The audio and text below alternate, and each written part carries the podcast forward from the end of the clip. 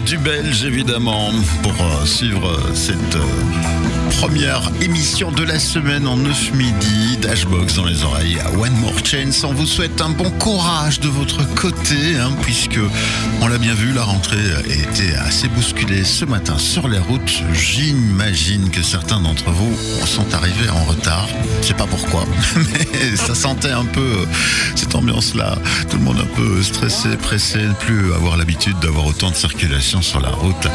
À 9h49 minutes, on vous en parlait tout à l'heure. Petite chronique très courte, mais sympathique, en tout cas on l'espère, qui va nous parler de ta vision de cette sélection du nouveau coach de l'équipe nationale de foot belge il y a quelques temps de cela. Oui, c'est ça, tout à fait. Et donc dans le cadre de ce- cet atelier radio que vous avez à la LA, la Haute École en Hainaut, à Tournai.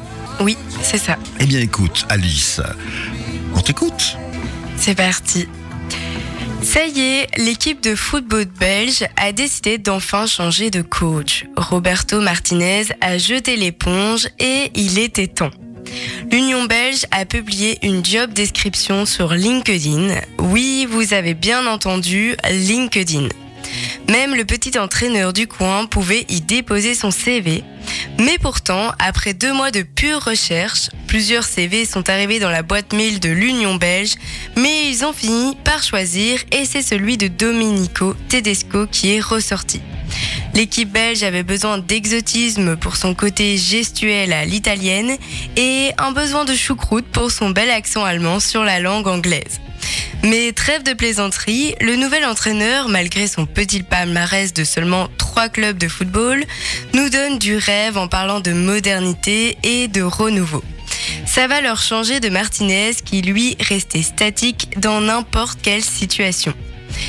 Pourtant, c'est chez le dentiste que le nouvel entraîneur a vu la nouvelle. Roberto Martinez quitte son poste. Il s'est empressé de faire une capture d'écran et l'a envoyé à son attaché de presse avec comme texto Comment puis-je faire pour décrocher ce poste?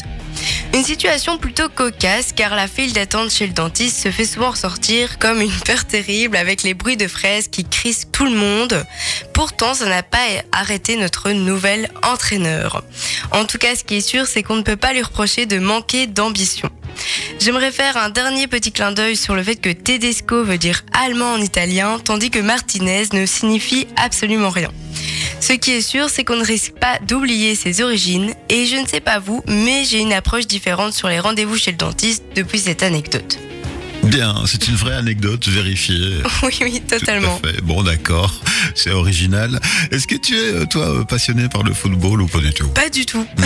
Et donc, le sujet t'a été imposé un peu par la thématique Oui, un à peu. l'école J'ai eu du mal à m'y mettre, Oui. mais après, je suis les Belges durant euh, les événements euh, de Coupe du Monde ou euh, la Coupe de l'Europe. Mhm. Donc ça va, mais, euh, mais j'ai eu du mal à m'y mettre au début, oui. Voilà, et donc ce choix d'entraîneur, tu valides, mais euh, timidement.